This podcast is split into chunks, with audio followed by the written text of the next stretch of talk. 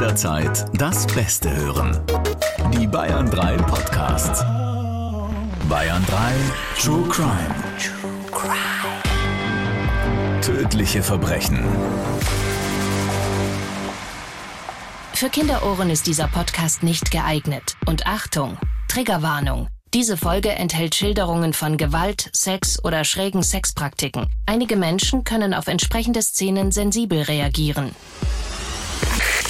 Stunden später steht Lee dann wieder in der Tür und setzt sich erneut dazu. Plötzlich, ohne Vorwarnung, zückt Lee ein Küchenmesser, stürzt sich auf Hui und rammt es ihm mitten in den Bauch.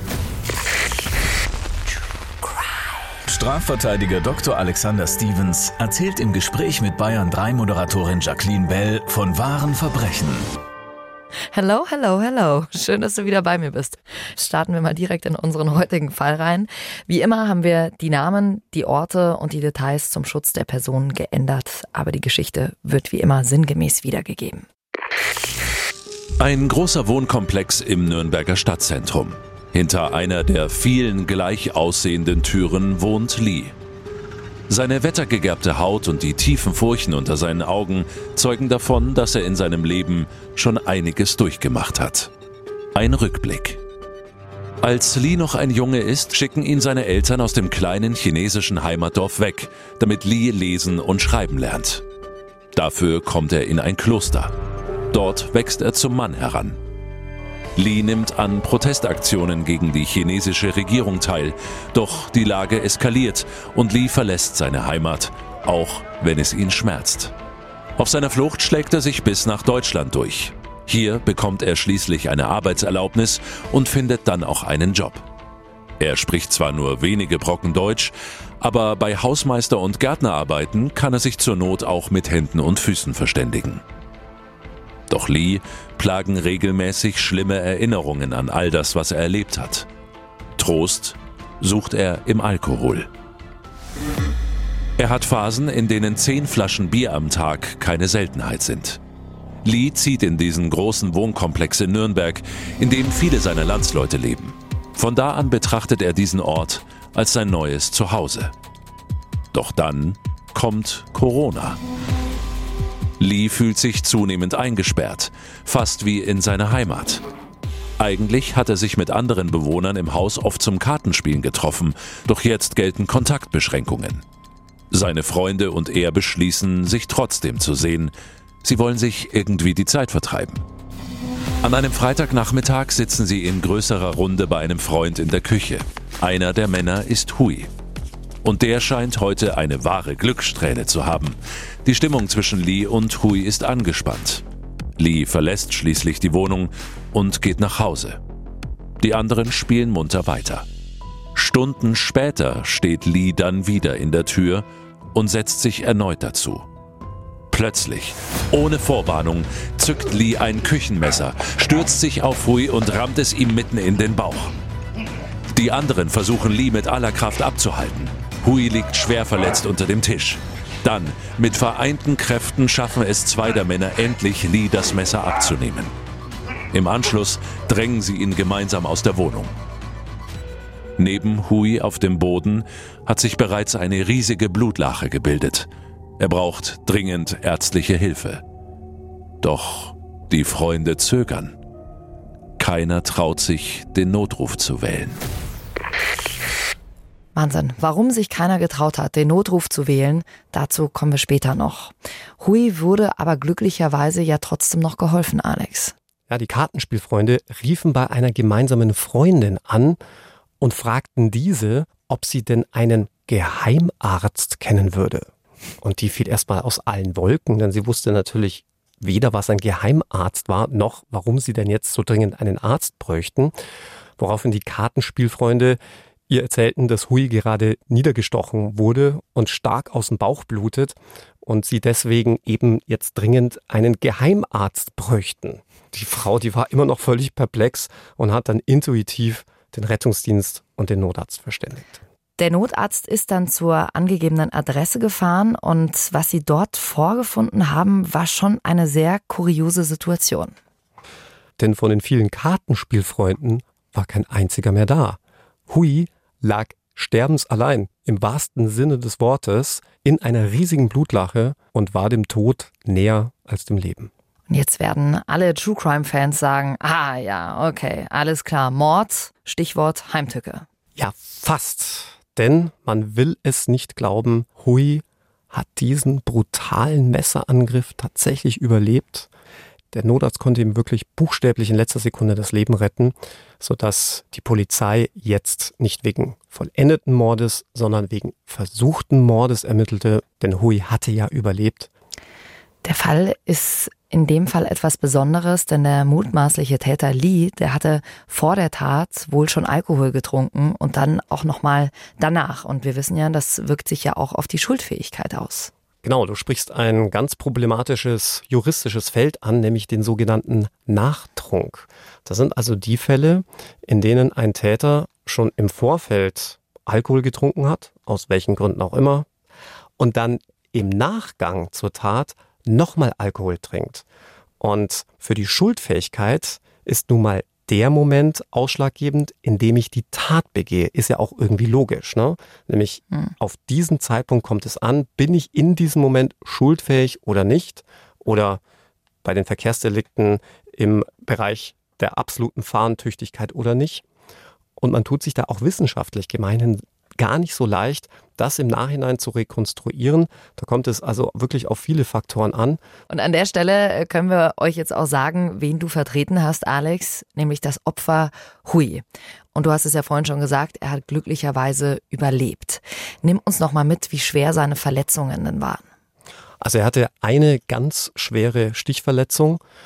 Lieber ist gelungen, Hui mit einer 13 Zentimeter langen Klinge direkt in den Oberbauch zu stechen, nur fünf Zentimeter am Herz vorbei. Also wenn du so willst, wirklich reiner Zufall, dass Hui das überlebt hat. Wahnsinn, da hat er ja wirklich Glück gehabt. Alex, die Ermittlungen für die Polizei waren ja generell gar nicht so einfach, ne? Ja, denn wie wir vorhin schon gehört haben, waren ja überhaupt keine Zeugen mehr anwesend. Man fand zunächst einmal nur in einer Blutlache Hui liegend, der zwar noch artikulieren konnte, dass Li ihn niedergestochen hatte, mehr aber nicht. Das heißt, man hatte noch einen möglichen Täter präsentiert bekommen, aber dadurch hattest du ja quasi nur zwei Versionen, nämlich Hui das Opfer, das behauptete, von Li niedergestochen worden zu sein, und Li, der jetzt möglicherweise seine ganz eigene Version der Dinge präsentierte. Also mal wieder eine ganz klassische Aussage gegen Aussagesituation. Wir haben ja eine ganze Staffel diesem Thema gewidmet. Wenn ihr die noch nicht gehört habt, hört gerne mal rein in Staffel 2. Und in diesem Fall wird die Sache noch ein bisschen komplizierter, denn der Täter Lee schweigt. Genau, und Schweigen darf ja nicht negativ bewertet werden. Und wenn jemand schweigt, dann muss das so gewertet werden, als würde man die Tat bestreiten. Und weil er nicht qualifiziert bestreitet, also auch noch sagt, warum es anders gewesen sein könnte oder die Polizei, die Ermittlungsbehörden mit seiner Version der Dinge bedient, mussten die Ermittler alle möglichen Hypothesen anstellen, wie sich die Tat aus Lies Sicht dargestellt haben könnte. Sprich, Vielleicht war es ja eine Notwehrsituation. Vielleicht ist er Hui zunächst auf Lee losgegangen.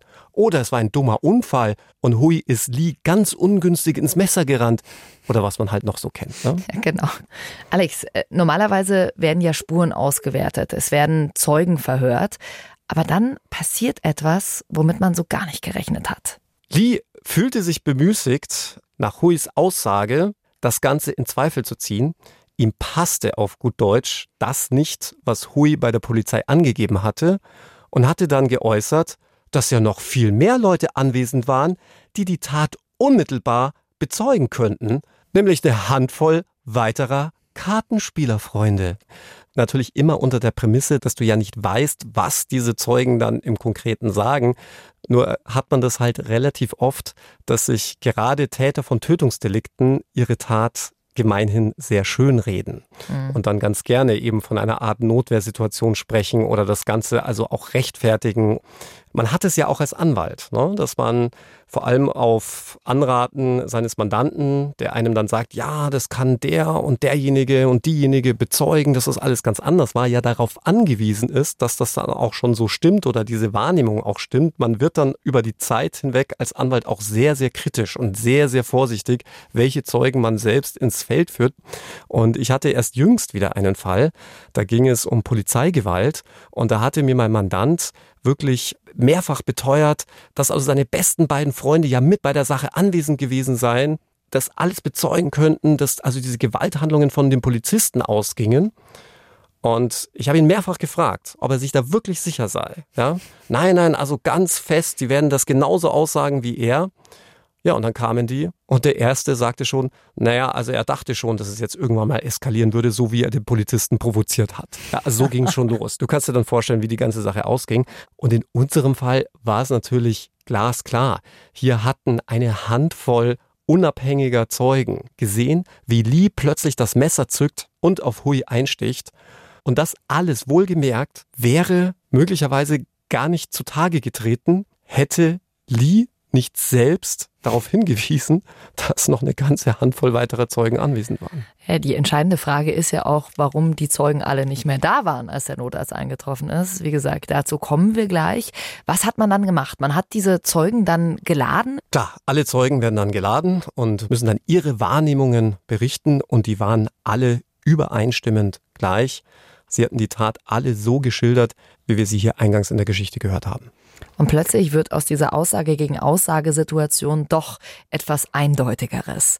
Alex, lass uns mal zum Urteil für Lee kommen. Wie hat das Gericht anhand dieser Punkte jetzt entschieden? Für das Gericht war klar, dass es sich hier um einen heimtückischen Mord handelt. Hui hatte sich zum Zeitpunkt des Angriffs durch Lee keinerlei Angriff versehen. Er war also arglos und auch wehrlos. Und das ist ein klassisches Mordmerkmal, nämlich das Mordmerkmal der Heimtücke. Da wird aus der, ich sage jetzt mal, normalen Tötung eines Menschen eine besonders verwerfliche Art und Weise der Tötung und damit ein Mordmerkmal. Mhm. Und weil Hui es wirklich gerade noch so überlebt hatte, aber eben überlebt hatte, war es dadurch natürlich nur ein versuchter Mord. Wir erinnern uns noch mal ganz kurz, dass Lee ja auch ordentlich Alkohol im Blut hatte. Welche Rolle hat das jetzt bei der Urteilsfindung gespielt? Für die Urteilsfindung selbst spielt es tatsächlich gar keine große Rolle, weil Lee den, ich sage jetzt mal in Anführungszeichen gesprochen, Fehler gemacht hatte, nicht genug Alkohol getrunken zu haben, um zu einem Promillewert zu kommen, bei dem man gemeinhin von einer absoluten Schuldunfähigkeit sprechen könnte. Die setzt der Bundesgerichtshof bei etwa 3,3 Promille an. Lee hatte aber bei der Messung seines Blutalkoholwertes immerhin schon 2,7 Promille. Wahnsinn. Das musste er erstmal hinbekommen. Allerdings wäre es für das Gericht sehr schwierig geworden, hätte Lee diesen Promillewert von 3,3 Promille erreicht. Denn dann wäre die Frage gewesen, und wir hatten es ja eingangs schon erwähnt, wie viel davon ist diesem Nachtrunk geschuldet, also dem, was er nach der Tat getrunken hat? Im Vergleich und Verhältnis zu dem, was er vorher getrunken hat. Denn Nochmals, es gilt ja nur der Promillewert, den man zum Zeitpunkt der Tat hat. Und das irgendwie im Nachhinein herauszurechnen, ist wirklich nicht einfach. Da kommt es auch entscheidend darauf an, ob die Polizei hier richtige Arbeit leistet, sprich rechtzeitig die Blutalkoholkonzentration messen lässt und dann nochmal eine halbe Stunde später eine weitere Blutentnahme anordnet, um einen gewissen Vergleichswert ziehen mhm. zu können. Das alles ist wirklich hochwissenschaftlich und auch in der Wissenschaft umstritten. Also mit anderen Worten, das Gericht konnte eigentlich froh sein, dass es dann doch nur bei den 2,7 Promille geblieben ist. Letzten Endes ausgegangen ist man von einem Promillewert zum Tatzeitpunkt von 2,3 Promille, was aber auch schon ordentlich ist. Allerdings hatte der Sachverständige in unserem Fall auch noch festgestellt, dass Lee Alkohol sehr gewöhnt war. Also er war ein regelrechter Kampftrinker und damit auch nicht im Bereich der verminderten Schuldfähigkeit. Hm. Alex, was kannst du uns übers Motiv sagen? Das werden sich ja jetzt viele von euch fragen. Ja, okay, also jetzt ist er mit dem Messer auf ihn losgegangen.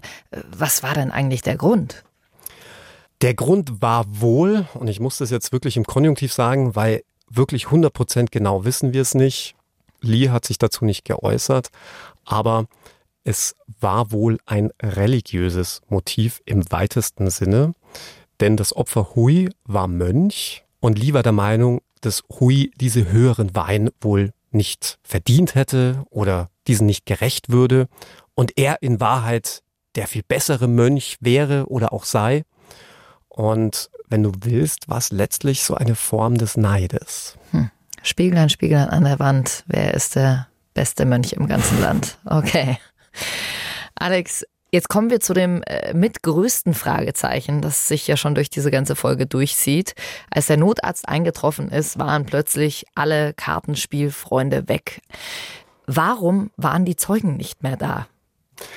Die erste Intuition wäre doch eigentlich, sie haben alle selbst Dreck am Stecken haben vielleicht irgendwie mit der Tat was zu tun, haben vielleicht angestachelt. Natürlich hat man sie genau das gefragt. Insbesondere, warum sie denn einen Geheimarzt beauftragen wollten, Hui das Leben zu retten, was auch immer das ist. Und während des Prozesses hatten sie auch immer wieder von den Soldaten gesprochen. Und das Gericht und auch die anderen Prozessbeteiligten haben dann immer wieder nachgefragt, was meinen Sie denn mit Soldaten? Das ist sicherlich ein Übersetzungsfehler. Sie meinen Polizisten. Nein, nein, nein, die Soldaten. Sie hatten Angst vor den Soldaten. Und nachdem das Gericht alle nochmal darüber aufgeklärt hatte, dass Soldaten in unserem Fall sicherlich keine Rolle gespielt haben könnten, entpuppte sich so peu à peu, was diesem ominösen Verschwinden zugrunde lag. Sie hatten alle Angst gehabt, gegen die Corona-Regeln verstoßen zu haben, weil sie ja zu mehreren Karten gespielt hatten und sie fürchteten die drakonischen Strafen der Achtung Soldaten. Und im Nachhinein war natürlich klar, aus dem Land, in dem sie stammten, und sie wurden da auch verfolgt, waren es gemeinhin die Soldaten, die gegen sie vorgingen. Und da gab es ja schon für kleinste Vergehen und gibt es bis heute ja drakonische Strafen. Und sie haben das eins zu eins auf Deutschland und unser Rechtssystem umgemünzt und waren deswegen verschwunden. Und vielleicht kann man es unter dem Aspekt dann wieder nachvollziehen. Absolut. Aber immerhin haben sie ja eine Freundin verständigt, auch wenn sie nur einen Geheimarzt schicken sollte, aber immerhin ärztliche Hilfe, was ja dann auch passiert ist. Alex, wir hatten in dieser Staffel ja schon zwei ähnliche Fälle, in denen ein Streit vollkommen eskaliert ist. Einmal der brutale Bruderstreit und die Messerattacke in dem Sushi-Restaurant in Regensburg. Kannst du uns da nochmal ganz kurz einordnen, wo die Unterschiede liegen? Angriff ist da ja nicht gleich Angriff. Der wesentliche Unterschied, aber ist natürlich eine sehr gute Frage, liegt bei unserem heutigen Fall darin, dass der Täter von diesem versuchten Tötungsdelikt nicht zurückgetreten ist und auch schon gar nicht zurücktreten konnte. Natürlich könnte man jetzt auch sagen, ja Moment mal, der ist doch jetzt auch nicht tot in unserem Fall und der hat ja auch aufgehört, auf den einzustechen. Warum konnte er dann nicht strafbefreiend von diesem Tötungsversuch zurücktreten? Naja, ganz einfach, weil, wir haben es ja in der Geschichte gehört, er gar nicht mehr die Möglichkeit gehabt hätte, weiter auf Hui einzustechen. Man hatte Lia das Messer abgenommen und ihn auch noch aus der Tür herausgedrängt. Da waren ja die Kartenspielfreunde ihrem Freund Hui sofort zur Hilfe geeilt. Das heißt, dieses versuchte Tötungsdelikt war aus Sicht von Li fehlgeschlagen. Und sobald ein Versuch fehlgeschlagen ist, kann man nicht mehr strafbefreiend davon zurücktreten. Ist ja auch logisch. Da soll man dann auch für dieses versuchte Delikt bestraft werden. Wie lange musste Li dafür ins Gefängnis?